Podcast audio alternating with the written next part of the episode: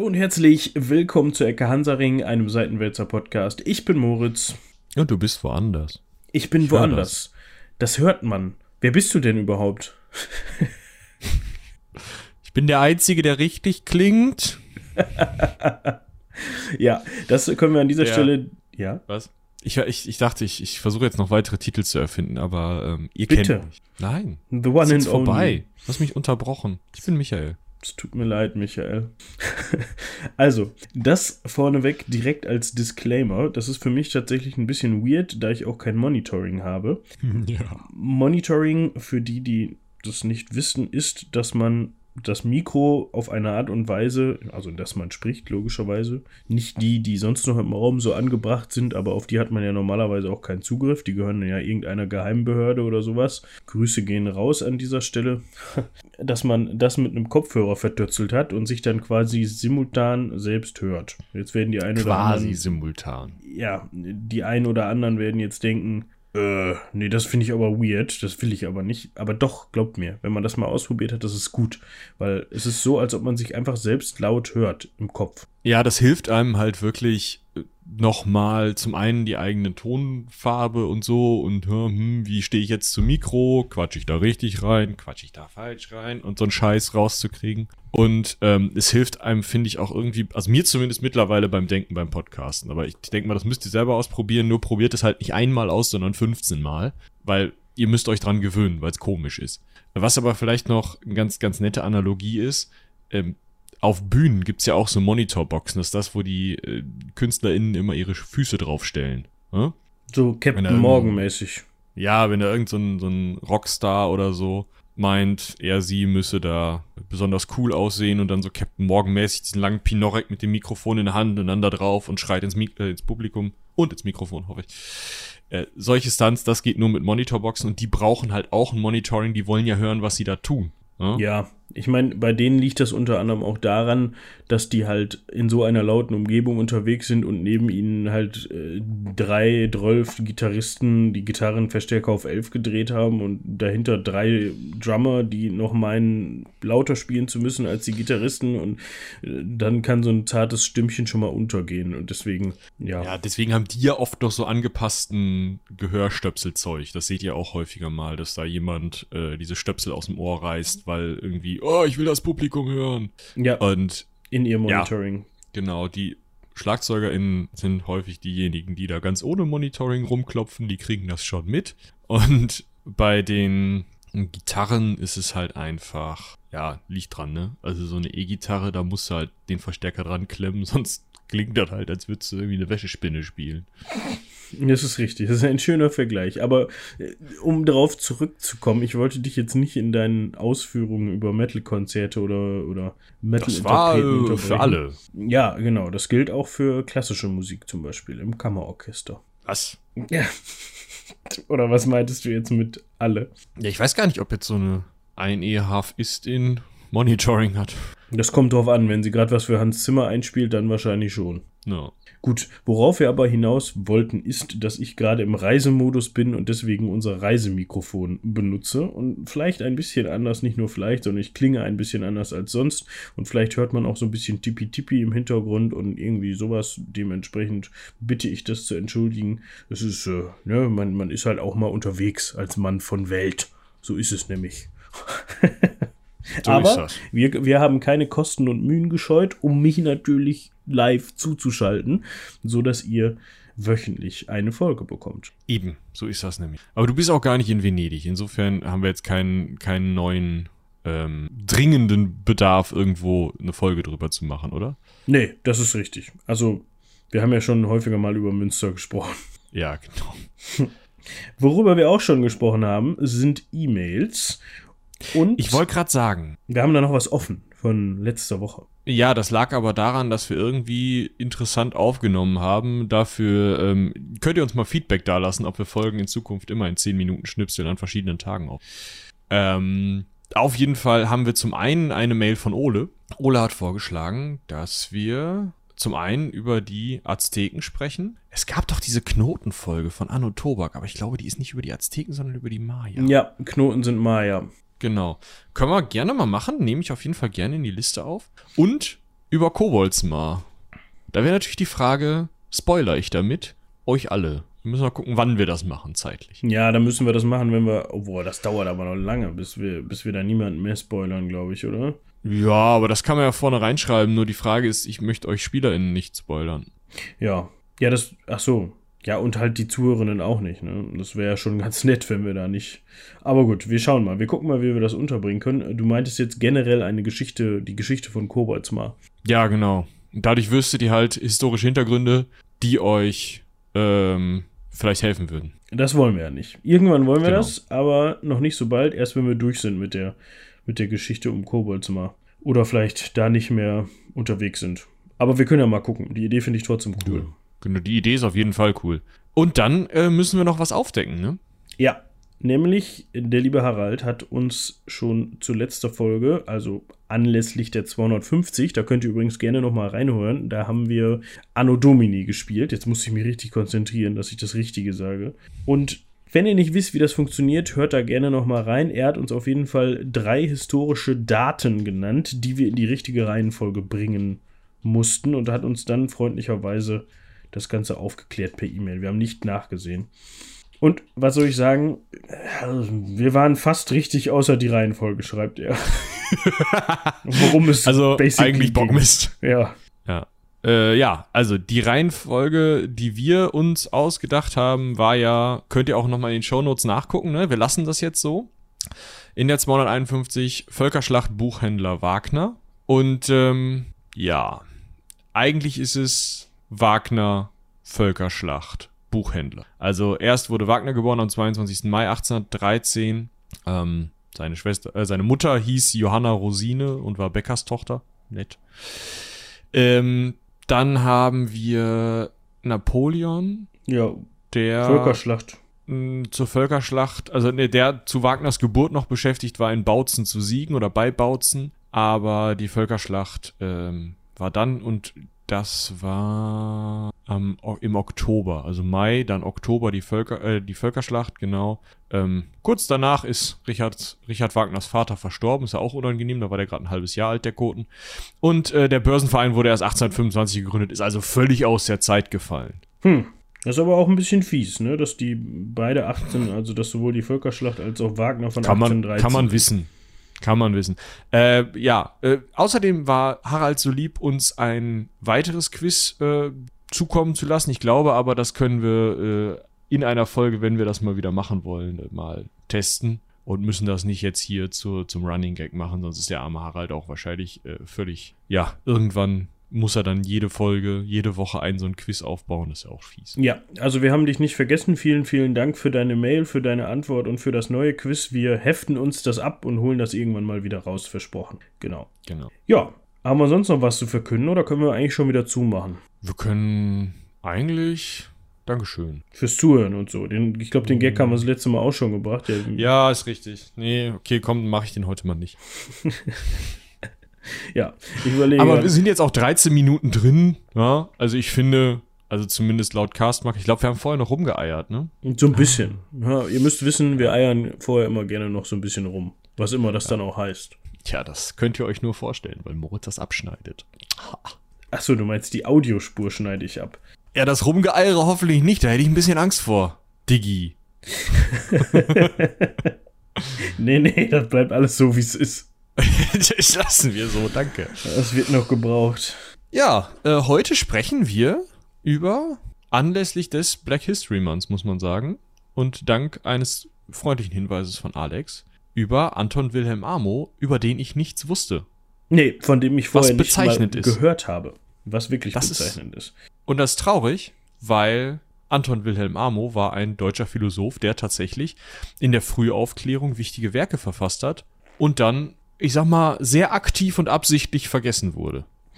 Ja, das Ding mit Anton Wilhelm Amo ist nämlich, dass er aus Afrika stammt. Das ist aus heutiger Sicht für diese Zeit etwas Besonderes, blickt man nämlich auf sein Lebenswerk und seinen Beruf, denn er ist geboren, jetzt müssen wir hier gerade mal eben gucken, er ist geboren, das ist schon mal ja, also wir wissen es nicht genau. Es gibt Aufzeichnungen von ihm, dass er oder er selber schreibt, dass er aus Axim kommt. und dass er dort, also deswegen geht man davon aus, dass er dort geboren ist. So, ne, klar. Aber man weiß halt nicht, wann genau. Es gibt Quellen, die sagen 1703 um 1703. Die meisten Quellen und gerade auch die Forschung, ähm, der, die besonders stark in Halle, an der Uni Halle-Wittenberg äh, gemacht wird, weil einfach er dort auch gelehrt hat, studiert und gelehrt hat, ähm, geht davon aus, dass es um 1700 war. Also so genaue Daten haben wir nicht, aber wir wissen um 1700 herum, ich würde sagen, wir rechnen jetzt einfach mit 1700. Ja, ja ist auch einfacher. Und äh, ja, die Frage ist jetzt, ich habe jetzt in einem Satz zusammengefasst, er ist geboren in Axim um 1700 und er war Philosoph an der und und also nicht nur nur in Anführungsstrichen einfach nur ein Bachelor in Philosophie an der äh, Universität Halle-Wittenberg in den Jahren nach 1700 gemacht, was auch spannend wird, weil Bachelor-Studiengänge damals noch nicht anderes Thema, ähm, sondern er war auch Dozent dort. Und jetzt stellt sich natürlich die Frage, wie kommt er da wohin? Genau, denn Axim liegt nämlich in Ghana. Und das ist schon ein Stück, muss man sagen. Ne? Das ist schon eine Distanz, die man da zu überbrücken hat. Das ist jetzt nicht die naheste Uni, an der man sich mal eben so einschreibt. Würde ich jetzt mal so vermuten. Ja, und da kommen wir zu dem ja wahrscheinlich traurigsten Punkt seiner Geschichte, oder? Ja, auf jeden Fall einem sehr unangenehmen Punkt in seiner Geschichte. Genau. Denn wie man sich das vielleicht schon denken kann, für die damalige Zeit, fürs 18. Jahrhundert, ist er nicht ganz freiwillig, so, so vermutet man jedenfalls, nach Deutschland gekommen. Ja, also es gibt Quellen, die sagen, hm, hm, seine Mutter hat ihm ihn irgendwie den weißen Leuten gegeben, damit er ausgebildet werden kann.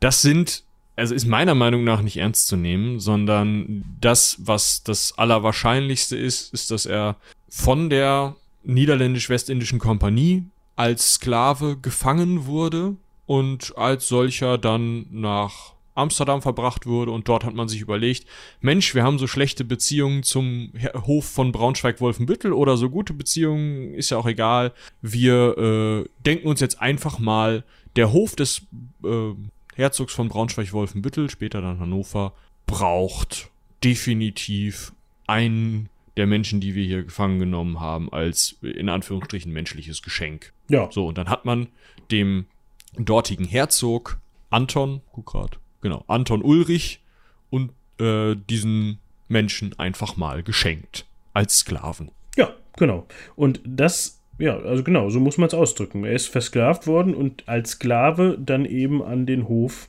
Braunschweig-Wolfenbüttel verschenkt worden. So als Mitbringsel. So, so hier, guck mal. Ja. So, habt ihr mal was mitgebracht. Da war er zwischen fünf und acht Jahre alt. Das muss man sich halt auch auf der Zunge zergehen lassen. Und wurde dann einfach mal katholisch getauft und deswegen heißt er jetzt Anton Wilhelm, weil ne, der Herzog heißt Anton Ulrich und war Taufpate und sein Sohn August Wilhelm war auch Taufpate. Da haben wir gedacht, Anton und Wilhelm, das passt, das packen wir zusammen und nennen unseren herzoglichen Lakaien, der nur dadurch, dass er schwarz war, eine Sonderstellung am Hof bekam, als Kammerbedienter, ne, Anton Wilhelm bei Iro Durchlauch dem regierenden Herzoge Kammer bediente, also dann nach dem Tod von Anton Ulrich. Man nannte ihn damals häufig sowas wie in der damaligen Sprache Hofmoor. Also der Schwarze am Hof. Das war schicklich damals, jemanden einfach zum Vorführen zu haben. Einfach einen Menschen zu haben, den man mal so zeigen kann. Ich wollte gerade sagen, das, das klingt so ein bisschen wie eine Institution, die es häufiger gab. Ne? Also als wenn das so üblich wäre, dass man einen Hofmohren hat. Man muss ja wirklich das, das Wort hat an in dem Fall dann bemühen, weil das ja dann, also diese Person, in dem Fall dann unser Anton Wilhelm Amo, als Besitz betrachtet worden ist. Genau. Ne, also dieses Haben und Seinen und sowas, das muss man halt immer in Anführungsstrichen hören, aber es ist eben, die Idee von Besitz war damals so. Ja.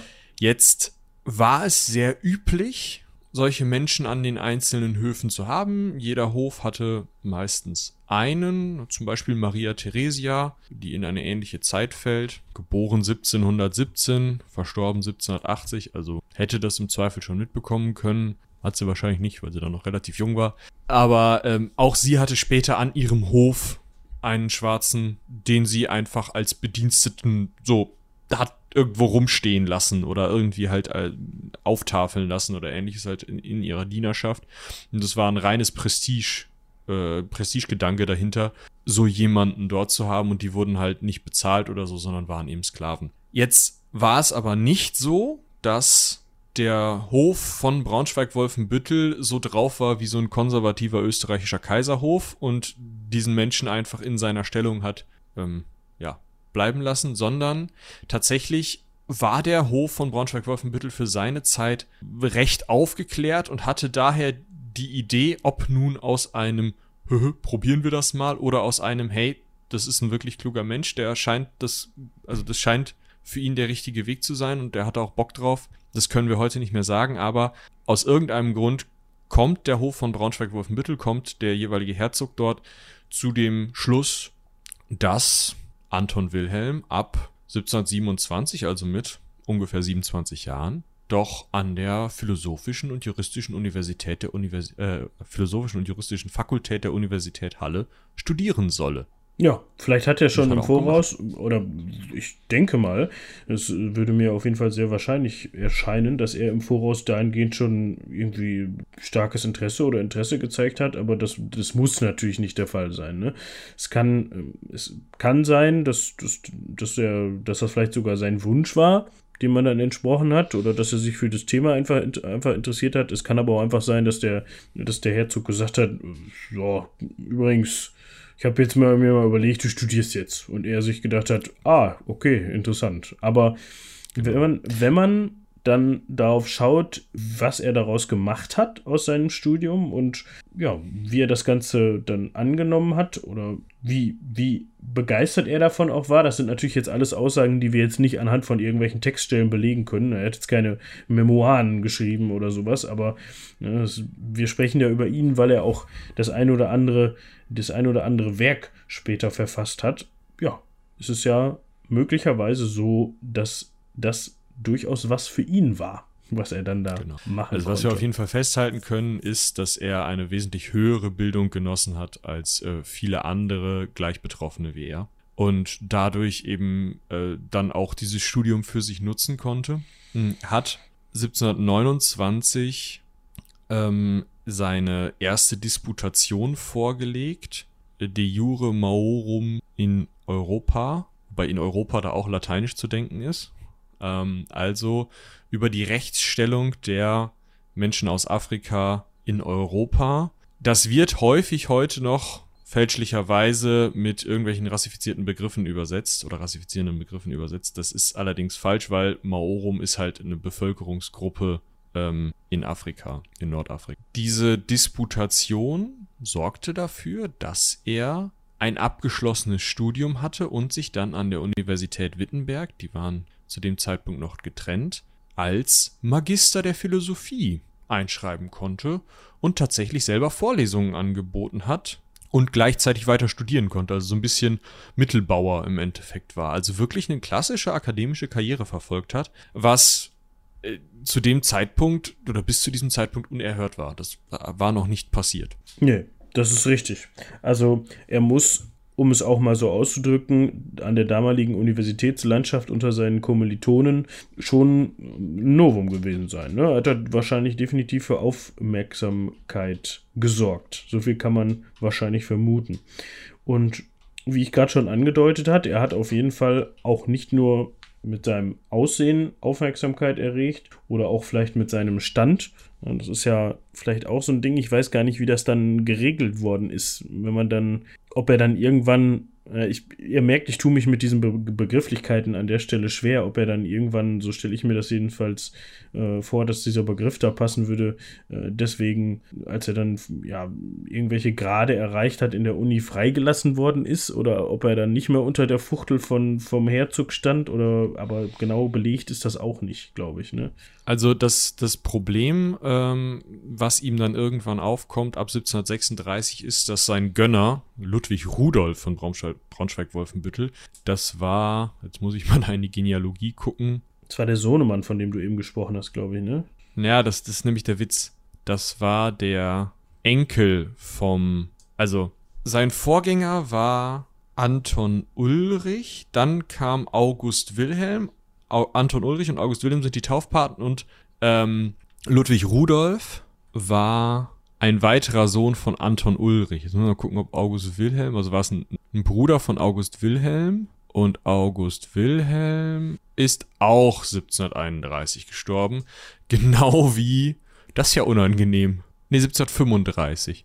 Genau wie Ludwig Rudolf. Also auf jeden Fall verstarben sämtliche äh, Gönner, die wahrscheinlich noch persönlich mit ihm zu tun hatten oder sämtliche, ähm, ja, Gönner ist das völlig falsche Wort, sämtliche Besitzer in Anführungsstrichen, die mit ihm zu tun hatten in relativ rascher Folge, seine Taufpaten eben und ähm, diejenigen, denen er geschenkt wurde.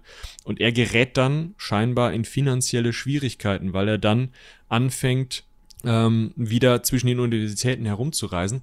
Ich kann mir vorstellen, dass es in dem äh, Moment irgendwo eben diese Idee gab, oh, jetzt sind die so und so vielen Fürsten tot, jetzt wird er in Anführungsstrichen freigelassen und dadurch dann eben aber auch die finanzielle Zuwendung, die er vielleicht bekommen hat, um dieses Leben als Gelehrter durchhalten zu können, weil das auch damals schon ähm, meistens davon abhing, dass es einen reichen Gönner gab, der da irgendwie Geld reingesteckt hat in die Forschung und dann eben bezahlt hat, ähm, besonders wenn man eben äh, wie Anton Wilhelm keinen festen Job an einer Uni bekommen hat, sondern immer nur hier mal eine Vorlesung geben durfte oder äh, dort mal irgendwie arbeiten durfte. Er war zuerst ja, wie gesagt, nur in Anführungsstrichen Magister. Dann hat er sich, äh, dann wurde er noch promoviert und hat sich auch habilitiert. Das heißt, er wäre im in einem Range gewesen, akademisch, in dem er durchaus hätte Professor werden dürfen, hat aber nie einen Professorentitel bekommen, sondern als Privatdozent unterrichtet. Und das wird ihm wahrscheinlich finanziell nicht gereicht haben und dementsprechend ähm, kommt er dann, so zumindest unsere Quellen, eben in, in finanzielle Schwierigkeiten, als eben diese Leute aus Braunschweig-Wolfenbüttel, die, die scheinbar die Idee hatten, ihn studieren zu lassen, ähm, alle verstorben sind. Aus diesen Gründen wahrscheinlich kommst du auch auf diese Idee mit der Freilassung. Ich kann es aber, also es ist in den Quellen nicht zu sagen. Ja, weil äh, das ist nämlich interessant an der Stelle, weil wir müssen es immer wieder wiederholen. Er ist so ein bisschen ab da unterm Radar weil man natürlich jetzt schlecht festhalten kann, okay, also gut, wenn er jetzt irgendwelche, ne, wenn, wenn er jetzt Schrift, also Werke an der Uni verfasst hat und wenn er dann da entsprechende Grade erreicht hat, was Michi sagte, dann wird das irgendwo festgehalten, dann wird das irgendwo nachgehalten und dann kann man das im Zweifel überprüfen. Aber irgendwann geht er dann zurück nach Afrika. Genau, aber ich glaube, wir müssen erstmal noch seinen akademischen Weg ein bisschen nachvollziehen. Oder sollen wir das, äh, nachdem wir sein Leben übergeblickt haben, einmal machen? Ja, dann lass uns doch eben das Leben zu Ende bringen. Also. oh. ja, können wir, können wir machen. Ähm, also wir können dann äh, weiter durchgehen. Er ist also äh, lange an der Universität Witten und geht dann zurück nach Halle, weil er als Privatdozent, weil er eben dann scheinbar in Geldprobleme gerät. Habilitiert sich 1738, wäre also jetzt in der Lage, Professor zu werden. Versucht auch so eine Professur in Jena zu bekommen, bekommt keine Professur, sondern unterrichtet wieder da als Privatdozent unter anderem Physio Physiognomik, Chiromantie, Geomantie, Astrologie und Kryptographie ist aber weiterhin äh, primär Philosoph, kann man sagen. Und äh, ja, kehrt dann auch wahrscheinlich, weil er in Jena rassistisch angegangen wird, im Gegensatz zu wahrscheinlich anderen, also wahrscheinlich wird er die ganze Zeit rassistisch angegangen worden sein von verschiedenen Leuten, aber in Jena muss es wohl besonders beschissen gewesen sein. Geht er also zurück und reist wirklich tatsächlich in sein Heimatland Ghana zurück und lebt dort oder kommt dort zu seinem Vater und seinen Schwestern und äh, ja, nimmt dort jetzt keine, keine, also es gibt keine Universitäten dort nach europäischem Vorbild und dementsprechend geht er dann eben hin und lebt als angesehener Eremit und Wahrsager, der dann teilweise noch von Europäern besucht wird, die auch aus so einem, uh, das ist aber kurios, Gedanken heraus wahrscheinlich ihn ja aufsuchen. Ja, also, was jetzt an der Stelle so ein bisschen, bisschen einzugrenzen ist oder worüber man nochmal sprechen muss, ist, ist diese, dieser Begriff Eremit und Wahrsager, wo man sich jetzt vielleicht denkt, okay, wie ist das jetzt passiert? Also, wie ist er jetzt von diesem universitären Kontext äh, zum Wahrsager geworden? Hm, das ist tatsächlich ohne dass ich da jetzt Experte in irgendeiner Form bin, aber in der Kultur, ja, wenn ich da richtig informiert bin, teils so ein bisschen parallel zu sehen zu gelehrten Personen. Mm, ja, ich glaube, dass, dass das Kernproblem ist, dass es im europäischen Raum zu dem Zeitpunkt eben Begriffe, die wir kennen und verstehen, gibt. Und äh, diejenigen, die ihn dann dort aufgesucht haben, halt denken, also die halt einfach gar keine Begrifflichkeiten für seine Position haben und das dann einfach mit europäischen Begriffen eben Eremit und Wahrsager darstellen. Ja, genau, das meine ich. Ja. Und da gehören also, sicherlich auch so ähm, hin und wieder Handlungen oder Abläufe zu, die man vielleicht hierzulande oder für die damalige Zeit hierzulande auch dem Begriff zuordnen würde. Aber ja, das, das. Ja, aber wenn man sich das anguckt, wenn der unter anderem Astrologie und Geomantie, also die Magie der Steine, ja, ähm, Geomantie, ja, also in Form des Hellsehens tatsächlich unterrichtet in Jena, dann, also ist auch aus heutiger Sicht der Titel des Wahrsagers nicht so weit weg. Nö, ja? das ist richtig.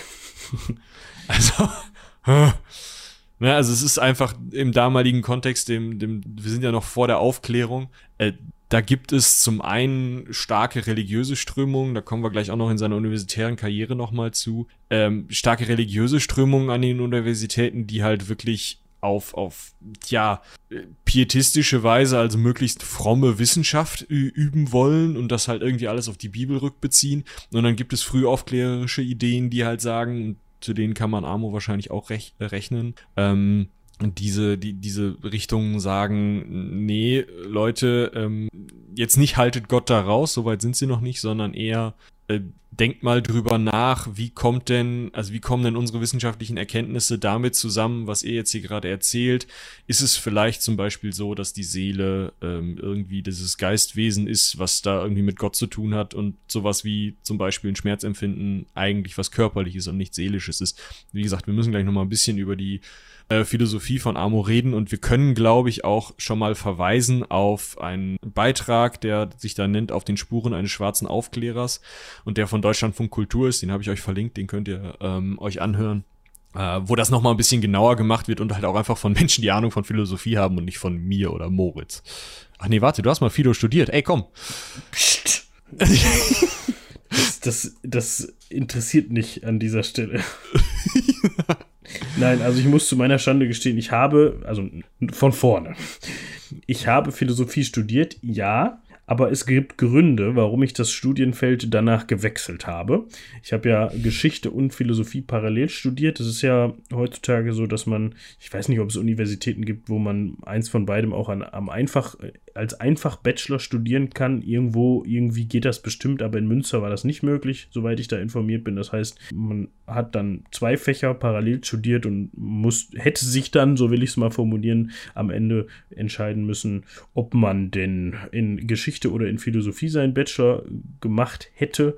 Das hätte ich auf jeden Fall, wenn ich nicht gewechselt hätte, in Geschichte gemacht. Also da, um das also die Bachelorarbeit geschrieben hätte, darum geht es. Genau. Man hätte einen Bachelor in beidem bekommen. Ja, klar, das muss man, stimmt, das muss man nochmal korrigieren, die Formulierung. Aber ihr wisst schon, was ich meine. Ne? Meine, meine, Interessen, meine Interessen lagen da auf jeden Fall mehr bei der Geschichte und in Philosophie war das für mich oft so ein bisschen zu abstrakt. Also es war für mich wenig greifbar was ich da teils besprochen habe. Es gibt durchaus für mich interessante Felder in der Philosophie, so Ethik oder sowas. Das, das äh, waren Sachen, über die man, wo man durchaus diskutieren konnte und wo man auch das Gefühl hat, man hat irgendwie so ein bisschen, also ich spreche jetzt nur aus meiner Sicht und für mich. Ne? Ich möchte jetzt niemandem hier sein Philosophiestudium madig machen, obwohl mir das wahrscheinlich auch nicht so einfach gelingt, selbst mhm. wenn ich das wollen würde.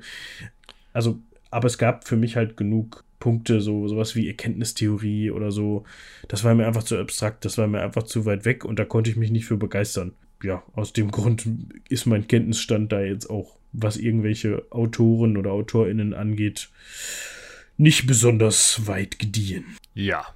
Halten wir also fest, wir werden hier keine philosophische Expertise aufbringen, deswegen hört beim Deutschlandfunk vorbei. Das hast du ja äh, sicherlich schon verlinkt. Das habe ich bereits verlinkt, genau. Also, Amo ist zurück in seine Heimat und ja, danach wird es schwierig. Es gibt keine weiteren schriftlichen äh, Aufzeichnungen mehr, die nicht von europäischen Besuchern stammen, die dann sagen, hm, bin da mal hingefahren, hab geguckt, so. Und dementsprechend äh, weiß man auch nicht, wann und wo er gestorben ist. Es gibt einen Grabstein vor dem Fort Shama, das an der Südküste Ghanas liegt. Der echt ist und von wann der ist, weiß man nicht. Man sieht aber darauf, dass er 1784 dort gestorben sein soll. Ja, also. Keine Ahnung. Ich habe an, teilweise an Stellen gelesen, dass, dass, dass das klar ist, dass der nicht echt ist.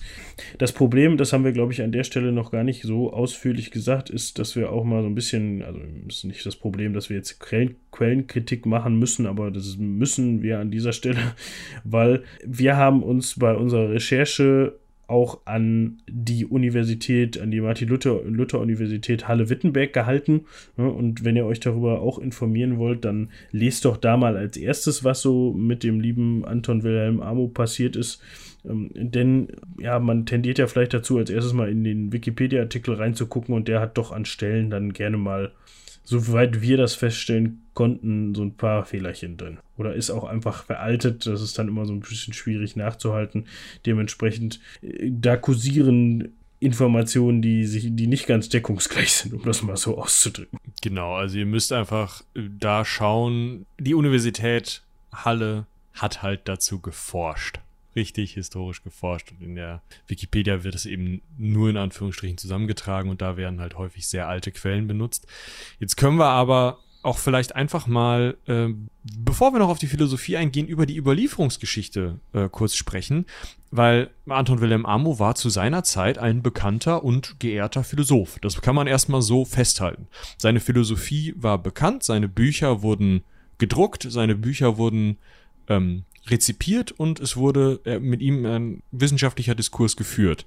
Er ist dann immer mehr, wie gesagt, auch oft auch absichtlich vergessen worden und wurde dann wiederentdeckt, kann man das vielleicht nennen, von einem Bibliothekar der damaligen hm, Hallenser Unibibliothek, der tatsächlich in der akademischen Rundschau einfach mal Student und Privatdozent in Halle, Wittenberg und Jena 1727 bis 1740 in einem Artikel darstellt, hier, das war ein habilitierter Philosoph.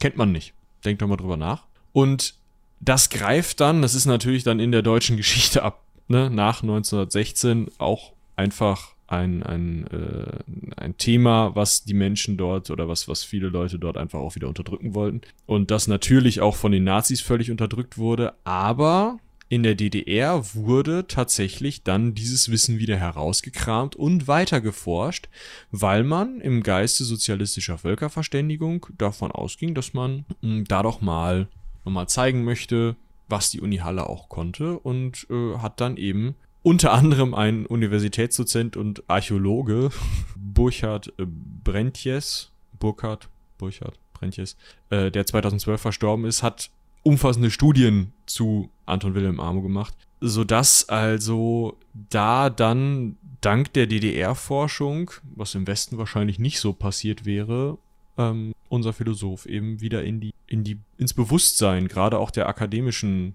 äh, Welt ja, dann gibt es noch seit 1975 eine Bronzetafel, die eben. Bronzetafel, bitte haltet das in eurem Kopf fest, dass es eine Tafel ist. Wir müssen gleich noch mal was anderes reden. Genau.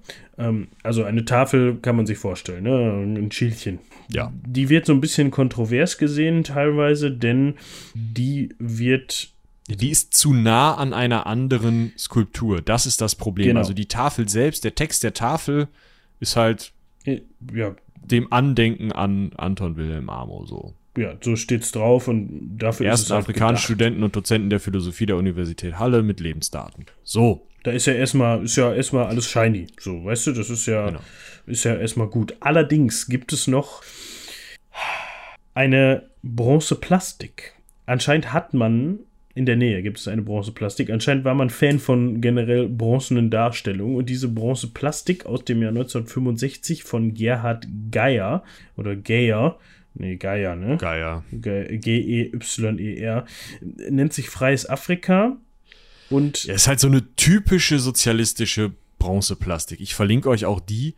Ähm, das ist halt, also ist halt wirklich, ihr kennt diese ganzen sozialistischen Bilder von irgendwie meistens ähm, mehreren Menschen, meistens Mann und Frau, die so aktiv in die Zukunft schauen, die so den Blick so leicht nach oben gerichtet haben.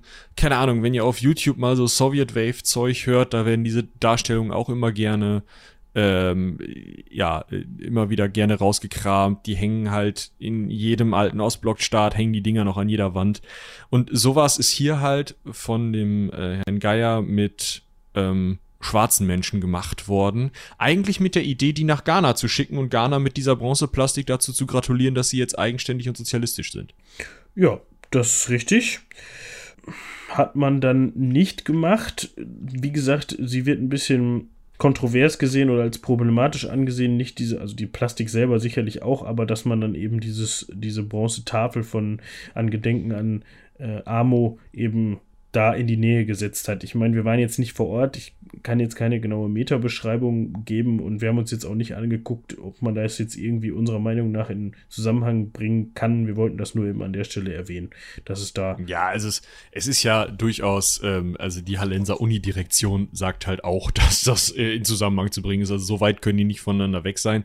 Nur entsteht dadurch halt einfach der Eindruck, dass der äh, dargestellte Mann in dieser Plastik Amo wäre, was schlicht falsch ist und es äh, eben auch den Eindruck erweckt, dass Amo da in irgendwelchen äh, von einem Künstler ausgedachten, ja gar nicht mal wirklich traditionellen Gewändern. Das ist keine Darstellung von, von Menschen aus Afrika in ihren traditionellen Gewändern oder Menschen aus Ghana in ihren traditionellen Gewändern, sondern das ist das, was der Künstler glaubte, wie traditionelle Gewänder ausgesehen haben könnten in Ghana. Und äh, dadurch, durch diese Nähe der beiden Tafeln wird halt eben der Eindruck erweckt, dass Amo so vielleicht da rumgelaufen sein könnte an der Uni, was, äh, wovon man nicht ausgehen kann. Es gibt zwar keine Bilddarstellung von Amo, aber man muss davon ausgehen, weil es damals einfach so, sich so gehörte, dass Amo in Dozentenkluft also zuerst in Studentenkluft und dann in Dozentenkluft an der Uni rumlief. Da gab es eine ganz klare Regelung, wie die Leute rumzulaufen hatten, was die für, für Auszeichnungen, was für Hüte, was für, was für Kleidung sie anhaben sollten, um sich eben als Dozent an der Uni darzustellen. Und das wird er garantiert auch getragen haben, weil es sich so nun mal gehörte. Ja. Und das zweite, die zweite große Kritik ist natürlich, wenn man jetzt diesen Mann als Amo schon fälschlicherweise sieht, dann was ist mit der Frau? Yep. Der war nicht verheiratet. Er hat es wohl versucht, aber er war nicht verheiratet. Ähm, seine, seine Werbungsversuche sind ähm, abgeblitzt. Da wird dann auch teilweise sehr gehässig über ihn geschrieben von äh, Frauen, die oder von einer Frau geworben hat. Und ähm, also es gibt, wenn man diese Plastik so sehen möchte, ist es halt völlig falsch. Das heißt, da können falsche Eindrücke entstehen. Und diese Plastik selber ist halt auch nochmal, ähm, ja, halt einfach typisch so ein weißer Blick von, ja lol, ich nehme einfach mal irgendwie, wie ich glaube, dass die da vielleicht mal ausgesehen haben könnten. Und ähm, tacker das hier mal zusammen und dann werden die sich, dann haben die sich da schon drüber zu freuen, da drüben in Afrika. Und das ist natürlich einfach, also stellt euch vor, keine Ahnung, also es ist halt äh, wie die Darstellung des Bayern in Lederhose, äh, nur halt auf 13 gedreht. Ne? Ja. Also da ähm, ist auch wieder ein scheiß Vergleich, ich weiß, aber den Kopf drum wickeln. Ja, was haben wir noch? Wir haben natürlich noch seine Uni-Karriere, die wir uns anschauen müssen, oder? Ja, also wir, wie wir eben schon gesagt haben, wir werden jetzt hier nicht irgendwelche Werke von ihm auseinanderklamüsern und besprechen. Äh, da sind wir auch einfach schlichtweg nicht in der Lage zu. Das haben wir eben schon ausführlich bestätigt. Aber wir können ja noch mal eben darauf eingehen. Wir hatten schon so ein bisschen gesagt, wie er wo als Dozent unterwegs war. Aber wir können auch noch mal eben ein bisschen darauf eingehen, was er veröffentlicht hat. Genau, also vielleicht erstmal, was hat er denn studiert? Studiert hat er, das hatten wir gerade schon kurz angesprochen, zuerst Philosophie. Aber zusätzlich hat er auch Rechtswissenschaft mitstudiert an der Universität Halle. Und wie gesagt, de jure maorum in Europa, also über die Rechtsstellung afrikanischer Menschen in Europa, ist ja irgendwie auch, also so eine rechtsphilosophische Arbeit, die ihn dann eben in den Grad eines Magisters erhebt. Die ist leider verloren. Das wäre sehr spannend, äh, da nochmal äh, sich die reinzuziehen, aber die scheint verschollen. Ähm, das wäre deswegen spannend, weil er aus der, ähm, also wenn man sich die Rezeption dieses Werkes anschaut, dann kann man davon ausgehen, dass Amo in diesem Werk schreibt, dass die Könige in Afrika sich sozusagen von dem jeweiligen zuständigen Kaiser, also vom römischen Kaiser eigentlich und eben auch von Justinian, der dann auch als römischer Kaiser wohl im Ostrom, aber egal, auf jeden Fall, sich eben ihr Königreich jeweils als Lehen geholt hätten. Das ist zwar, wenn man sich jetzt mh, hm, die wirkliche römische Historie anguckt, völliger Schwachsinn, weil einfach römische Kaiser keine Lehen vergeben haben und auch gerade keine Königslehen. Aber der interessante Punkt ist, wenn man diese Konstruktion wählt, um den Königen in Afrika äh, oder diese Königin in Afrika dadurch unter das römische Recht oder unter die römische äh, Kaiserherrschaft zu bringen, bringt man sie auch unter das römische Recht. Und damit würden sie, weil die Rechtstradition immer noch die römische war zu diesem Zeitpunkt, würden sie die gleichen Rechte bekommen und eben auch die gleichen Möglichkeiten vor Gerichten zum Beispiel, wie sie Menschen aus Europa haben. Und das würde sie im Gegensatz zum ähm, Bild, das in der damaligen Zeit vertreten wurde, dass man eben Leute wie Kant zum Beispiel einfach mal davon ausgegangen sind, dass es, also dass schwarze Menschen weder gleiche Rechte haben noch gleiche Fähigkeiten, würde es hier halt mit dieser ähm, dieser Richtung, dieser rechtsphilosophischen Richtung, würde man eben davon ausgehen, oder geht Amo davon aus, wenn man der Zusammenfassung der wöchentlichen Hallischen Frage- und äh, Anzeigungsnachrichten, so heißt das, heißt das Blatt, in dem ähm, eine Quelle gedruckt ist, äh, nachgehen kann.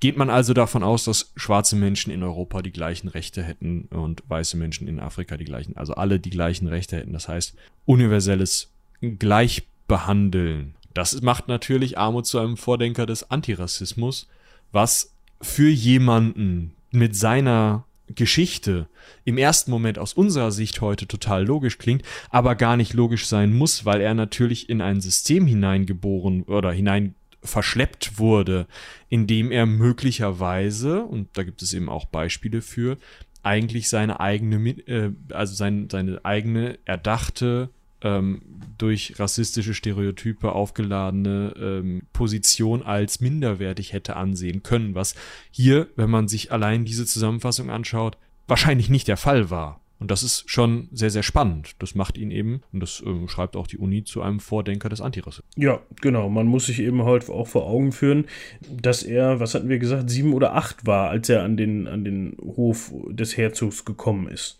Ja, in, ja. in diesem Alter ist es halt durchaus noch möglich, so ein Kind deutlich zu prägen und mit, ja. mit entsprechender, mit entsprechender Erziehung auch dann eine entsprechende Haltung zu verpassen. Das ist entweder nicht passiert oder Anton Wilhelm Amo hat sich davon emanzipiert. Ja. Davon emanzipiert, davon nicht beeinflussen lassen und ähm, hat, ist seinen Weg gegangen. Genau. Ja. Schauen wir uns weiter seinen Weg an, denn er hat sich dann zumindest von der Jurisprudenz gelöst hat sich den, also hat sich den Rang des Magisters eben in der Philosophie ähm, erarbeitet und ist dann, hat sich dann promovieren lassen und seine Dissertation ist De Humane Mentis Apatheia, also über den Zusammenhang von Geist und Seele oder von ähm, Mensch und Seele, so in die Richtung.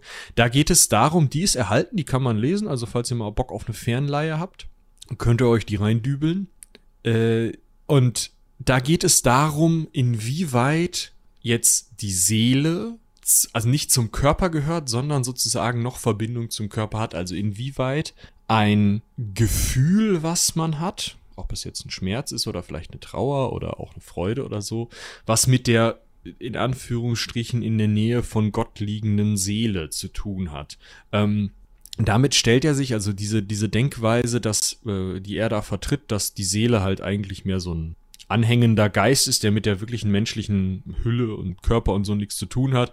Und dass zum Beispiel auch Schmerzen sowas sind oder Gefühle im Allgemeinen sowas sind, was in so einem, ja, so einem Saft im Körper irgendwie ähm, drin ist und halt nichts mit der Seele zu tun hat stellt er sich auf die Seite, die eher in die Frühaufklärung geht und die eher sagt, okay, nee, wir sind, ähm, wir müssen hier die geistliche Welt und den, das Körperliche trennen, wohingegen halt auf der anderen Seite eine relativ große Fraktion von Pietisten an den jeweiligen Universitäten, an denen er ist, stehen, die ihm auch das Leben schwer machen, auch weil sie eben fachlich überhaupt nicht seiner Meinung sind und dann zusätzlich noch rassistische Argumente dazu ne-, nehmen. Ja, und dann ähm, geht es im Endeffekt weiter. Ihr habt jetzt schon gehört, da, da spielt so ein, so ein medizinischer Ansatz hin in diese, äh, in diese Dissertation mit rein.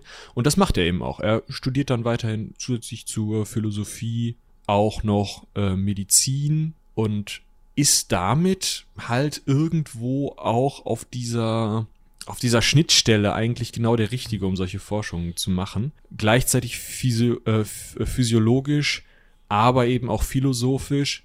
Besonders wenn man sich eben anschaut, dass zum damaligen Zeitpunkt jetzt also eine, ein Computertomograph noch nicht zur, Ver äh, zu, zur Verfügung stand. Ne? Also man konnte nicht einfach reingucken. Ja, was, was Einmal. Ich, was ich an der Stelle ganz interessant finde, weil er jetzt ja durchaus auch so ein bisschen springt, was so die Forschungsfelder angeht oder seine, was heißt springt. Man muss dabei im Hinterkopf behalten, dass das auch durchaus üblicher war. Das haben wir auch schon in anderen ja. Fällen gesehen. Ne? Ich glaube, wir hatten das mal bei äh, Van Spieten. Ne? Der hat ja auch in, in diversen Feldern studiert und hinterher, glaube ich, auch doziert. Ich bin mir da gar nicht sicher. Aber auf jeden Fall studiert. Hm, das war sogar eine ähnliche Zeit, nicht das ja, muss ja eine ähnliche ja, genau. Zeit gewesen Ähnlich. sein. Und da, genau. da war es halt durchaus noch üblich, dass man nicht gesagt hat, ich schreibe mich jetzt für Jura ein und dabei bleibt es dann. So, sondern dann, man hat da einfach viel mehr nach links und rechts geguckt und auch viel mehr sich breiteres Wissen, also Wissen in Anführungsstrichen angeeignet. Ne? Das Studium war damals einfach noch anders aufgebaut. Genau. Ja, was, also ich verlinke gerade noch den Van Zwieten mal eben, mir ist aufgefallen, der Vampirjäger seiner Majestät stimmt nicht hundertprozentig, ist der Vampirjäger ihrer Majestät. Wir sollten den Titel ändern. Aber oh. kannst ja nochmal. Stimmt. Hm. Das ist, ich habe das bezogen auf, dass das seine, die Majestät von ihm ist. Deshalb ist der Bock nee. da wahrscheinlich reingekommen. Also so, ja, deshalb ist es mir schon klar, dass das nicht, nicht richtig ist, aber es ist ja ihre, ihre Majestät. Das machen wir doch mal eben on the fly hier, dann vergessen wir das. Schön. Ja, also wir haben, äh, wie gesagt, die Dissertation, die haben wir auf jeden Fall. Wir haben auch äh, dann weitere spätere Werke. Welche und Nummer war das nochmal? Entschuldige bitte. 236. Wir haben auch weitere spätere Werke und die werden, wie gesagt, auch rezipiert. Das heißt, ähm, er ist auch einer derjenigen, die auch heute noch als Philosophen durchaus gelesen werden können und sollten und die ähm, neue Anstöße zur damaligen Philosophie gegeben haben und den Diskurs durchaus geprägt haben zu, äh, zu ihren Lebzeiten oder zu seinen Lebzeiten war, war es eben so. Trotzdem ist ja dann, kommt ja dann kurz nach seiner, also vielleicht fünf, sechs Jahre nach seiner, ja, acht Jahre nach seiner Habilitation, verschwinden dann seine Spuren. Und er geht, also man findet schon keinen genauen Zeitpunkt, an dem er dann ähm, die deutschen Lande verlässt, beziehungsweise Preußen in dem Fall verlässt, sondern ähm, man weiß dann einfach nicht mehr, wie lange, wie viele Semester er jetzt noch gelehrt hat als Privatdozent und dann ist er halt irgendwie verschwunden. Man hat eben noch eine gewisse Büchersammlung, aber wie gesagt nicht seine früheren Werke, wobei man da auch davon ausgehen muss, sollte ich je eine schreiben, wird meine Masterarbeit wahrscheinlich auch in keiner Bibliothek 300 Jahre lang erhalten bleiben. Ne? Ähm, also das ist ja auch einfach noch der niedrigere akademische Grad. Das heißt, seine Dissertation ähm, ist eben ganz normal erhalten. Wie gesagt, ihr könnt euch die äh, kommen lassen. Und ich meine auch die Habilitation könnten lassen. Tipp, tipp, tipp, tipp. Wo ist sie denn? Könnte ich mir auf jeden Fall sehr gut vorstellen. Ja. Da, das müsste hier dieses hier sein. Tractatus de arte sobrie et accurate philosophandi. Abhandlung über die Kunst, nüchtern und präzise zu philosophieren. Das ist eben seine Habilitationsschrift. Und die wird heute halt auch noch rezipiert und da geht es eben darum, möglichst ähm, die Philosophie so zu, so möglichst rational und zurückhaltend zu wirken, dass man auch verstehen kann, er spricht da auch in seinem Werk drüber, dass man eben auch verstehen kann, dass wenn man eine Sache hat, die so oder so ausgehen kann, wo man halt vorher nicht determinieren kann, wie es ausgehen kann, das muss jetzt keine 50-50 Chance sein, sondern es kann mal so, mal so sein, dann muss man eben so philosophieren, dass man beide Stränge sozusagen im Blick hält, also beide Ausgänge im Blick hält. Und das klingt für mich schon ganz spannend, allerdings kriege ich da auch langsam Probleme, meinen Kopf drum zuzuwickeln. Dementsprechend, ja, lest euch das vielleicht mal selber durch. Ja, das in, bei dem ist Thema ist das auf jeden Fall, also ja, es gilt bei dem Thema natürlich wie immer, aber auch ganz besonders, dass ihr euch da auf jeden Fall auch gerne nochmal zu einlesen dürft. Wie schon mehrfach erwähnt, wir haben das alles in den Shownotes verlinkt. Da könnt ihr auf jeden Fall reingucken unter ecke-hansaring.de. Und ihr habt vielleicht auch gemerkt, dass wir das auch natürlich mit einem etwas anderen Tenor angegangen sind als normalerweise. Ne? Aber das liegt natürlich halt auch einfach am Thema selbst und an der Aktualität des Themas und ich glaube, das ist dann auch nur angemessen. Ja. Genau. Wollen wir noch gucken, ähm, was man so in neuerer Zeit oder wie man ihn in neuerer Zeit wieder ins Gedächtnis zurückgeholt hat? Ich finde das eigentlich ganz spannend, ähm, was gerade so Benennungen und sowas angeht, die jetzt eben, ja, neuerlich stattgefunden. Ja, man kann zum Beispiel noch darauf hinweisen, dass es da einen Preis gibt. Ich muss hier gerade mal durch die Gegend scrollen, damit ich äh, finde, wo, wo wir den haben. Genau. Seit 1994 gibt es eben an der Martin-Luther-Universität Halle-Wittenberg den jährlichen Anton Wilhelm Amo-Preis für herausragende Studienabschlussarbeiten. Genau, das ist ein Punkt, den verleiht man eben und man hat da auch Amo genommen als Namensgeber, um eben zu betonen, dass die Universität offen steht für alle Menschen, unabhängig von Religion und Kultur, Hautfarbe und Herkunft. Das mal hier so halb zu zitieren. genau. Was haben wir noch? Äh, wir haben mehrere Straßenbenennungen oder Platzbenennungen. Es gibt also einen Platz in anderen Artikel. Ich meine, es gibt auf jeden Fall einen Platz in Halle. Und es ist auf jeden Fall eine äh, Umbenennung in Berlin erfolgt. Zuerst ein rassistisches Wort. Ähm, die Straße hieß halt lange, ja, rassistisch und ist jetzt die Anton-Wilhelm-Amo-Straße, also eine schöne Umbenennung. Haben wir ja. noch Flughafen und plant das. Man plant ah, einen der, der Platz ist Der Platz ist in Stuttgart. Mm. Genau, vor dem Arbeitsgericht. So, so. Und, es ja, gibt übrigens, äh, das kannst du vielleicht auch mal verlinken, für, ja, für alle, die das interessiert, eine Liste der Anton Wilhelm Amo PreisträgerInnen ja, an der Universität. Da sind dann solche Titel bei wie Multitemporale Analyse der phänologischen Entwicklung natürlicher Vegetation in der Wüste Negev mittels Rapid Eye Daten. Ah ja. Mhm. Von der Naturwissenschaftlichen Fakultät 3 von Stefanie Elste. Ja. Schön kann man sicherlich auch sich mal angucken und lesen. Und Gewinnt dann bestimmt. Also das ist für Menschen, die das interessiert, bestimmt total cool. Ich, ich bin nicht so ein Mensch. Ja, ich wollte das ja jetzt auch gar nicht mit, ne? Also ich, ja, ich fand ja. nur den ich, Titel äh, sehr interessant, weil der so spezifisch ist. Aber das ist, glaube ich, bei so Masterarbeiten immer. Es geht hier nämlich ausschließlich um Diplom- und Masterarbeiten, wenn ich das sehe. Richtig sehe. Ja. Falls jemand zuhört, können wir an der Stelle mal sagen, der Preisträger oder die Preisträgerin des Anton Wilhelm Amo Preises ist, dann meldet uns, äh, meldet, äh, melde dich doch mal gerne bei uns, verdammt, an rumlabern.seitenwälzer.de. genau. Dann äh, stellen wir deine Arbeit vor. Das wird bestimmt lustig. Ja, genau.